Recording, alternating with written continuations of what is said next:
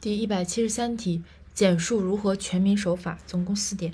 第一，法治宣传教育，必须开展法治宣传教育，大力弘扬社会主义法治精神，努力建设社会主义法治文化，增强全社会力行法治的积极性和主动性。二，惩恶扬善，必须依法惩恶扬善，严格公正执法司法，形成守法光荣、违法可耻的社会氛围。三，立诉求维权，必须发发挥法治建设的强大效能。引导人民群众按照法律规定和法律程序依法表达利益诉求，维护自身权益。四、工作人员必须完善国家工作人员学法用法制度，坚持把领导干部带头学学法、模范守法作为树立法治意识的关键，充分发挥领导干部率先垂范的带动效应，使全体人民都成为法社会主义法治的崇忠实崇尚者、自觉遵守者和坚定捍卫者。